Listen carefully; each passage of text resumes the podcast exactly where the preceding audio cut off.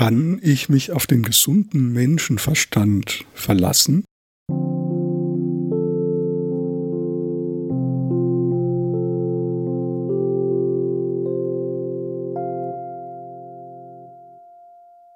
Ich muss zugeben, dass ich so in letzter Zeit doch einige Zweifel in mir gespürt habe, also dass ein Zweifel in mir entstanden ist bezüglich der Dinge, die ich so tue, arbeite, entwickle. Ich frage mich so, wo ist genau die Resonanz? Also welche Gruppe braucht das eigentlich, was ich entwickle?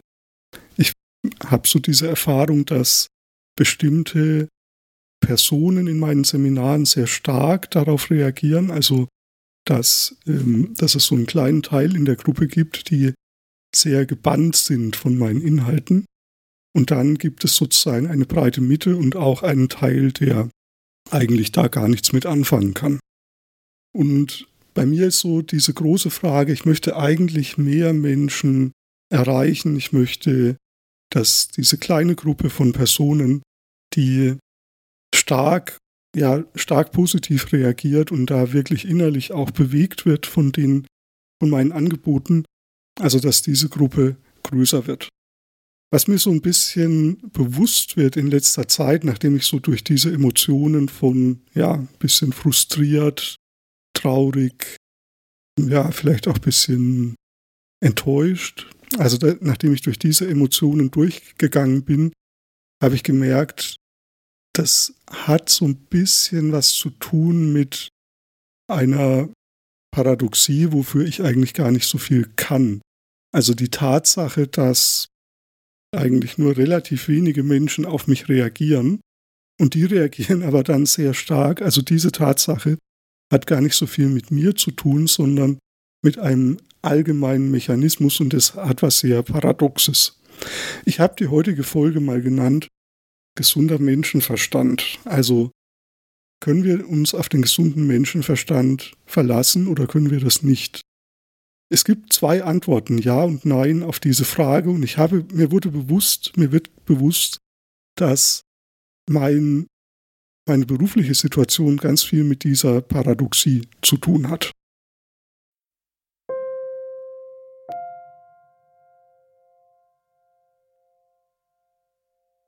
Der gesunde Menschenverstand ist eigentlich so eine sehr gängige Redewendung im Deutschen, die eigentlich, wenn man sie mal genau anschaut, ganz komisch ist.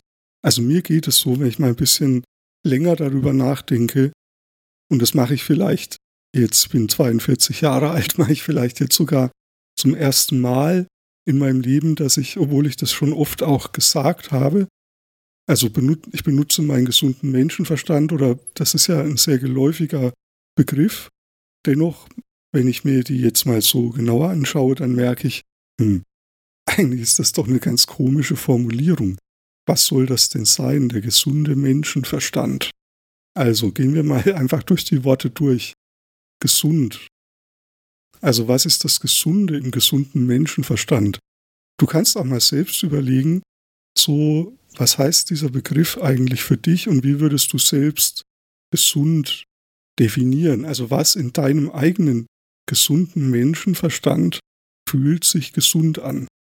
wenn ich sage, fühlt sich gesund an, dann weist es schon so ein bisschen hin auf so ein Grundgefühl, das man wirklich fühlen kann. Also Gesundheit ist etwas, was man fühlt. Es fühlt sich gesund an. Und das merkt man auch daran, dass Gesundheit und Krankheit eigentlich gar nicht so richtig klar definierbar sind. Auch wenn man sich beispielsweise verschiedene Definitionen anschaut, ab wo beginnt eigentlich Krankheit, also die Definition der WHO zum Beispiel, der Weltgesundheitsorganisation, die eigentlich von sowas spricht wie Wellbeing, also dem Wohlsein. Ja, da heißt es, dass Gesundheit ein Zustand völligen psychischen, physischen und sozialen Wohlbefindens ist und nicht nur das Freisein von Krankheit und Gebrechen. Und das bedeutet, Gesundheit hat sowas wie ein, ja, das hat sowas Properes, das hat sowas Ganzes. Und es ist eben nicht nur das Fehlen von etwas, was schmerzt oder was eben nicht funktioniert, sondern Gesundheit hat sowas von, ist ein, ein ganz positives Plus, was ja skaliert werden kann in alle Lebensdimensionen hinein. Also es ist ein ganzheitlicher Begriff. Und so haben wir es auch, ähm, so, so ähnlich kann man das auch verstehen, wenn wir über gesunden Menschenverstand nachdenken, dann hat dieses Gesunde auch so eine ganzheitliche Dimension. Also der gesunde Menschenverstand, der bezieht alle möglichen Facetten mit ein in unsere Überlegungen und gleichzeitig hat er auch sowas von ein sich setzen. Also der gesunde Menschenverstand, der dreht nicht hochtourig, der verläuft sich nicht in irgendwelchen Gedankenschleifen, sondern der ist irgendwie geerdet. Er bleibt am Boden oder er findet wieder zum Boden und von dort aus trifft er seine Entscheidungen. Der Mensch im Menschenverstand erinnert mich so ein bisschen an diese, diesen englischen Begriff des Common Sense. Also der, das, Deut die deutsche Formulierung gesunder Menschenverstand kann man gar nicht so leicht übersetzen ins Englische. Und Menschen, die englischsprachig sind, die sagen dann vielleicht, this is Common Sense.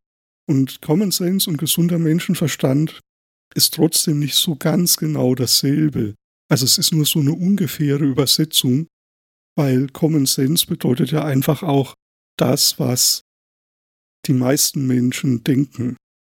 Und darauf weist aber wiederum so diese, die, der Mensch im gesunden Menschenverstand hin. Also es ist wie auch ein, eine innere Haltung, die irgendwie so eine kollektive Intelligenz einbezieht. Also der gesunde Menschenverstand, das bin nicht nur ich, sondern das ist wie so das gesammelte Wissen meiner Gruppe, meiner Bezugsgruppe, in der ich auch aufgewachsen bin.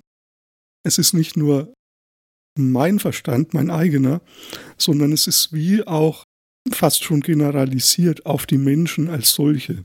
Also der gesunde Menschenverstand, der ist auch so kommunizierbar, dass andere Menschen das verstehen ja, wenn ich das, was aus meinem eigenen Empfinden für den, also aus meinem eigenen gesunden Menschenverstand heraus, was ich da formulieren kann, das ist so wie, dass ich's, dass andere das auch verstehen können, weil die auch ihren gesunden Menschenverstand haben. Und in dem Sinne teilen wir uns da eigentlich sowas wie einen Pool oder eine, ja, ein, ein Feld von kollektiver Intelligenz, das ja in der Regel ziemlich gut ist, also ziemlich gute, ziemlich viel Wissen hat, ziemlich gute Entscheidungen trifft und auf diese Weise ja, hilft es mir, unterstützt mich, ich kann es anzapfen bei meinen eigenen Entscheidungen. Ja, und dann haben wir noch den Verstand, also als dritten Begriff und der gesunde Menschenverstand ist eigentlich sowas wie eine Verbindung zwischen Empfinden und Verstand. Also wenn wir sagen würden, das Gesunde ist eigentlich eher so das Erleben. Also ich erlebe es als gesund. Wenn ich eine Entscheidung als gesund erlebe, ich habe mich für etwas entschieden auf Basis meines gesunden Menschenverstandes, dann hat es so eine ganz gute Grundtönung, ein Grundgefühl, auf das ich mich innerlich verlassen kann. Es ist nicht nur eine reine Verstandesentscheidung, sondern der gesunde Menschenverstand hat sowas von, es ist in mir verankert. Nichtsdestotrotz ist es eine kognitive Geschichte, also es ist eine Entscheidung, die ich treffe, es ist ein Denkprozess, über den wir hier sprechen, der sozusagen im gesunden Erleben, also in diesem runden, properen Gefühl wurzelt.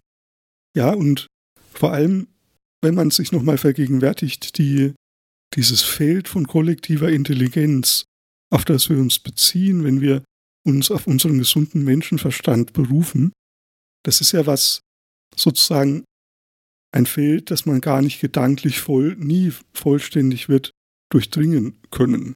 Also das gesammelte Wissen der Menschheit, das in unserem feinen Gespür, das wir sozusagen nutzen, wenn wir unseren gesunden Menschenverstand anwenden.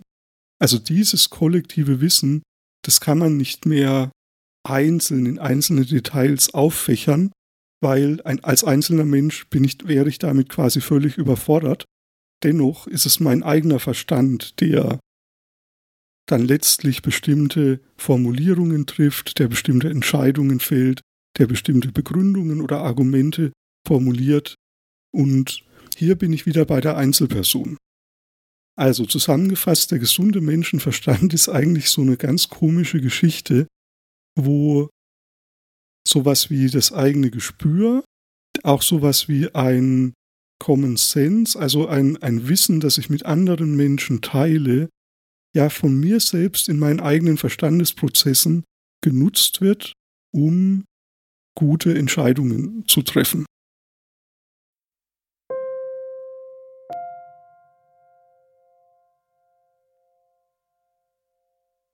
Eine zweite Sache, die von diesem Thema berührt wird, ist so das Thema Egoismus. Ich habe schon sehr lange nachgedacht über die Frage, ist es eigentlich egoistisch, wenn ich mir ganz viel Zeit nehme, um auf meine eigenen inneren Regungen zu lauschen? Ist es eigentlich egoistisch, wenn ich sozusagen weniger funktioniere, weniger Erwartungen erfülle und stattdessen ja mir wirklich ganz viel Zeit nehme, Bodymapping zu machen, meinen eigenen Emotionen zu lauschen, sie zu erkunden, sie zu formulieren, ist das eigentlich was Egoistisches? Ich merke, wenn ich da so an diese Frage ranrühre, das ist fast schon ein schmerzlicher Punkt. Der bewegt mich schon ganz lange, auch in der Zeit, als ich meine Doktorarbeit geschrieben habe, habe ich mich immer wieder mit dieser Frage beschäftigt, ist es eigentlich egoistisch, wenn man Therapie macht, Psychotherapie, sich wirklich auf seine ganz eigenen, allerinnersten Bedürfnisse zu besinnen, ja, wenn man sich dafür Raum und Zeit nimmt, hat es eigentlich nicht auch ein bisschen was von Egoismus oder wird es vielleicht auch als egoistisch wahrgenommen?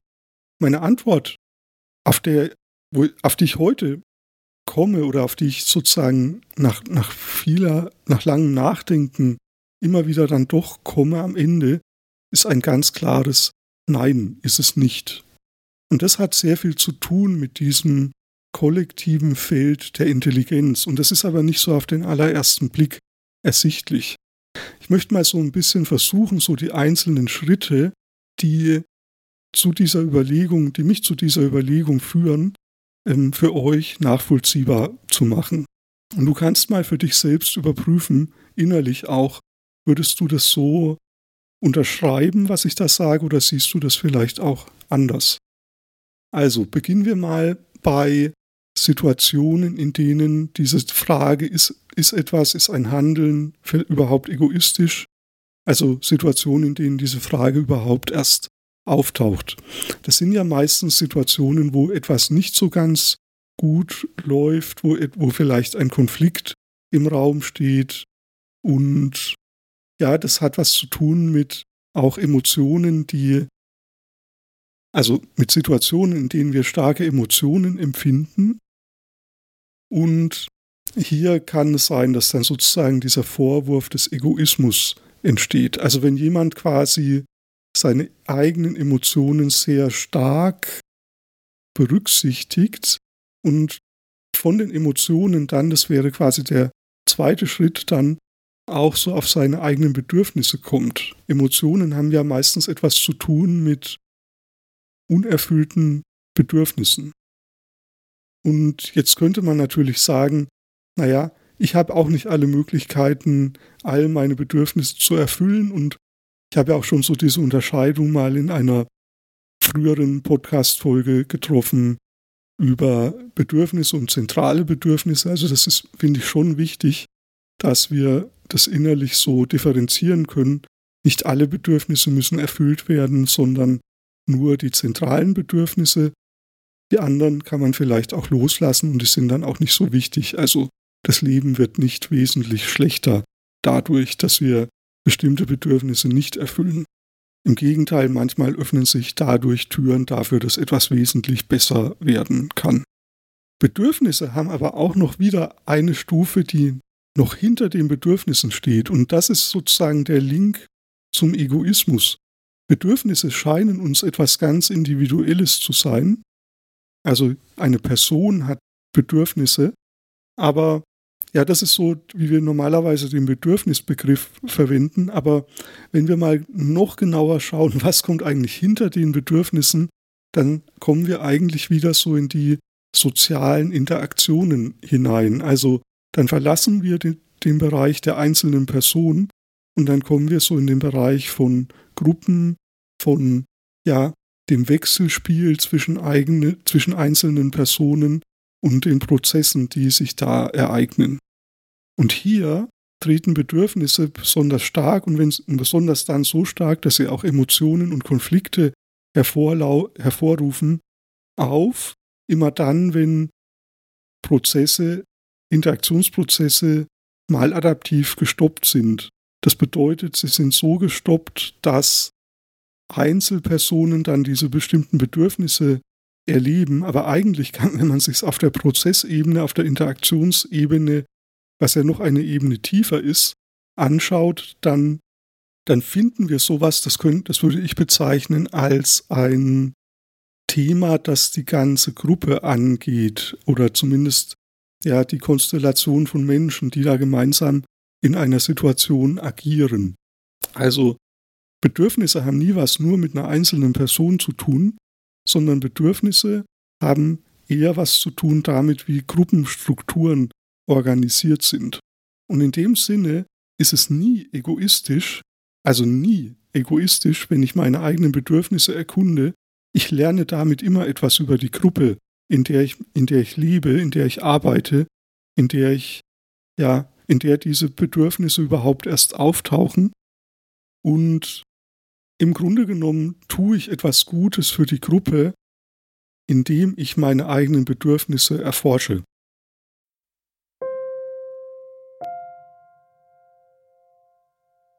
Und hier ist jetzt sozusagen der, die Verbindung zum gesunden Menschenverstand. Also jetzt mache ich diese Brücke auch noch. Ihr seht, ich nehme euch heute mit auf ein, ja, bisschen so steiniges Gebiet. Ich hoffe, ihr könnt mir folgen.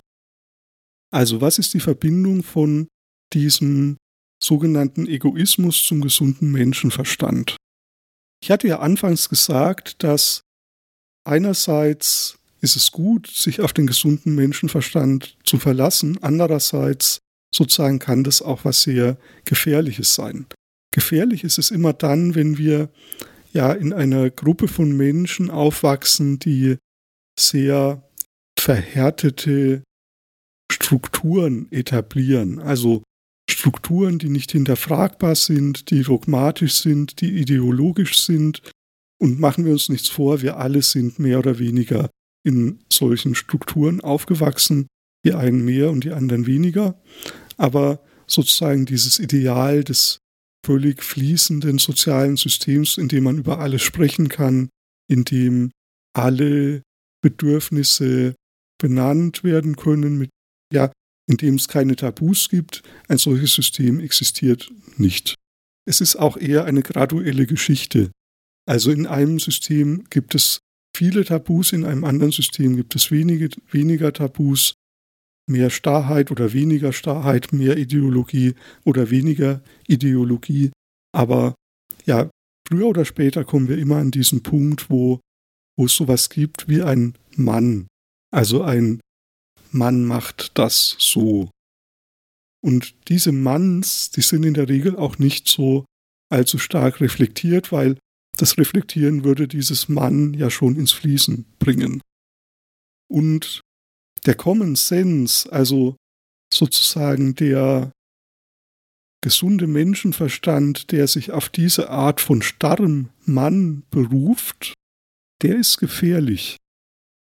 Manchmal ist es eben doch so, dass das, was aus dieser Art von kollektiver Intelligenz, aus dieser, ich sage jetzt mal, erstarrten kollektiven Intelligenz entsteht, also dass diese Impulse letztlich nicht unbedingt hilfreich sind.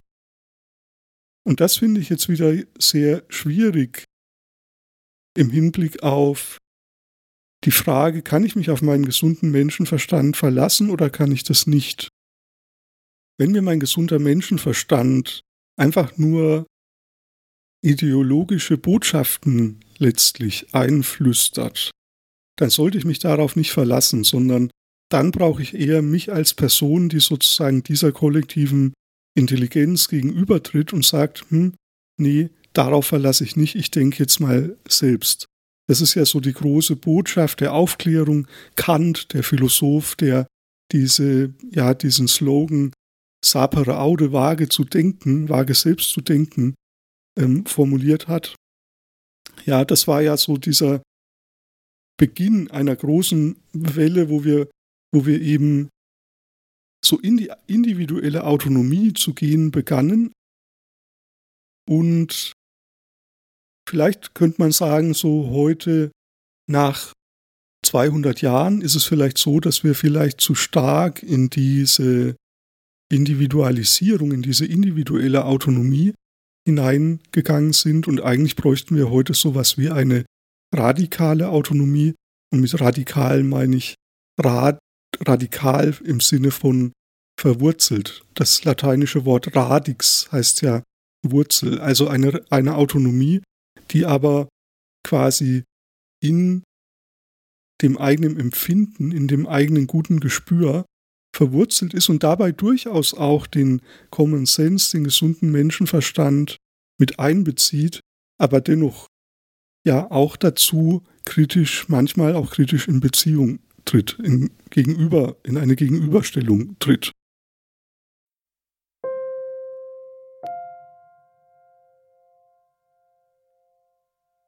Und das bedeutet für mich, man muss gesunden Menschenverstand trainieren. Und so komisch wie das klingt, wir leben heute in einer Zeit, in der Individuen so viel Spezialwissen haben, und das ist was total Gutes, dass wir so eine Differenzierung von Wissensstrukturen haben in unserer Welt, wo einzelne Personen oder sehr kleine Personengruppen ganz besondere Dinge wissen, die alle anderen nicht wissen können.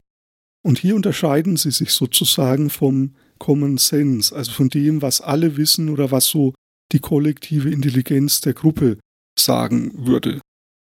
Andererseits haben wir aber auch diese kollektive Intelligenz und nichts ist schlimmer als ein Fachidiotentum, also wenn sozusagen diese kleinen Gruppen dann uns Dinge vorgeben, die wir tun sollen und die dem eigenen Gespür oder dem eigenen, der eigenen Stimmigkeit eigentlich gar nicht entsprechen. Und in dem Sinne ist sowas wie ein Abwägen oder ein, so diese Aufforderung, benutze deinen, deinen gesunden Menschenverstand, ist eigentlich sowas wie ein, eine Einladung zu einem Kommunikationsprozess zwischen meinem eigenen Verstand, also dem, was ich selbst weiß, in meinem Spezialwissen einerseits und andererseits der kollektiven Intelligenz, dem, was ich mit anderen Menschen teile, andererseits. Und in dem Sinne würde ich sagen, das müssen wir trainieren. Das ist ganz wichtig, dass wir diesen Abwägungsprozess ganz gezielt schulen an den Schulen. Also Lehrerinnen und Lehrer können das Kindern beibringen und auch wir selbst als Erwachsene müssen das lernen.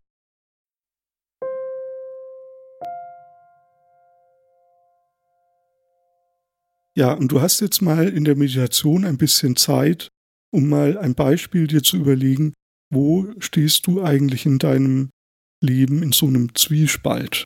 Du kannst dir mal überlegen, wo in deinem Leben gibt es ein Feld, wo du vielleicht vor einer Entscheidung stehst, wo du nicht so genau weißt, wie gehst du da weiter, wie möchtest du da weitermachen und ja, überleg dir doch mal, was würde dein gesunder Menschenverstand sagen und was wird aber auch dein Spezialwissen über die Situation, das nur du in deiner Lage so hast, sagen. Stimmen die beiden überein? Also dein eigener individueller autonomer Verstand, stimmt der überein mit deinem gesunden Menschenverstand? Oder ist das nicht der Fall? Und falls es nicht der Fall ist, was könnten die beiden jeweils voneinander lernen?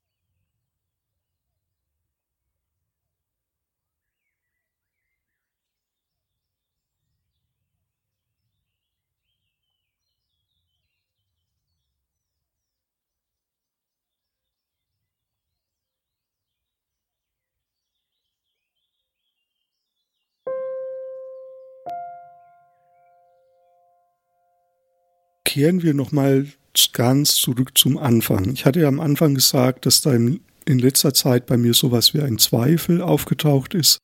Ein, ah, ja, so diese Frage, hm, was kann ich den Menschen eigentlich beibringen? Was ist es eigentlich? Also wird es überhaupt gebraucht, was ich kann und bin und tue?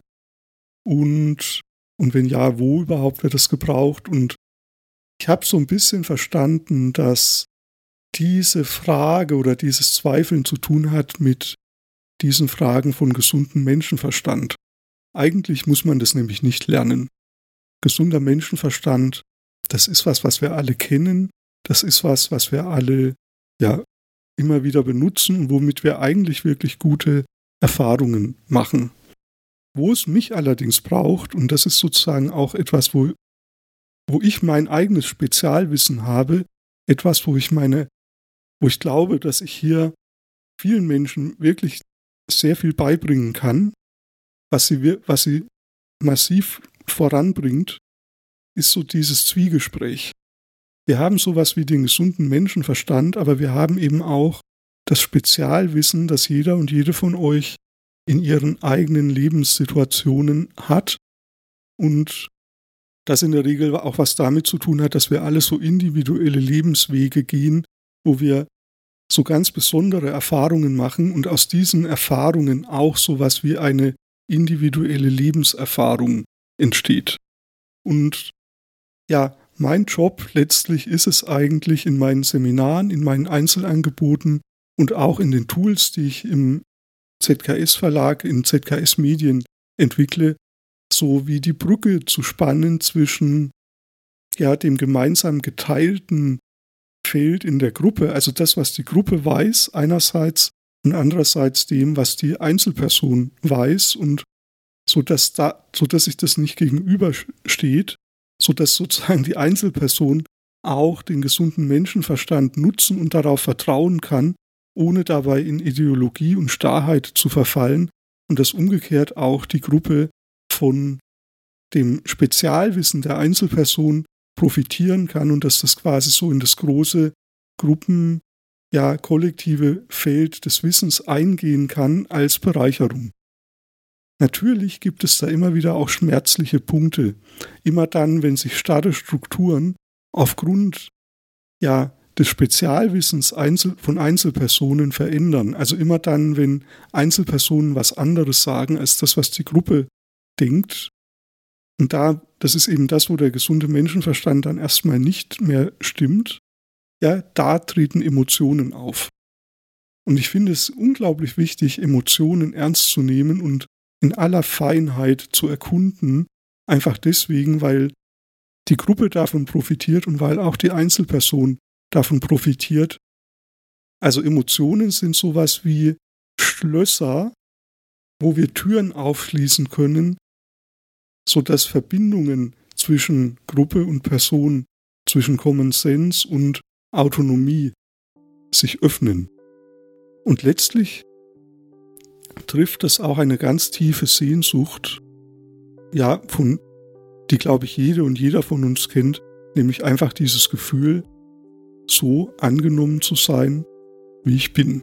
Mich nicht verstellen zu müssen, mich nicht verändern zu müssen in einer Gruppe, sondern wirklich, wirklich so sein zu dürfen, wie ich bin. Geliebt zu werden, geschätzt zu werden und mich produktiv, selbstwirksam, produktiv und konstruktiv als jemand zu erleben, der ja die Gruppe mit dem, wie ich bin, auch im Innersten bereichert und beschenkt. Durch diese schmerzlichen Punkte durchzugehen, das ist mein Angebot. Das ist das, was ich richtig gut kann und wo ich Menschen auch wirklich richtig gut begleiten kann. Ja, schau doch mal vorbei auf unserem Angebot ZKS Medien.de, also unsere Tools, Workshops und Einzelangebote. Vielleicht ist das ja was, was auch dir weiterhelfen könnte. Alles Gute und ja, vielen Dank und bis bald.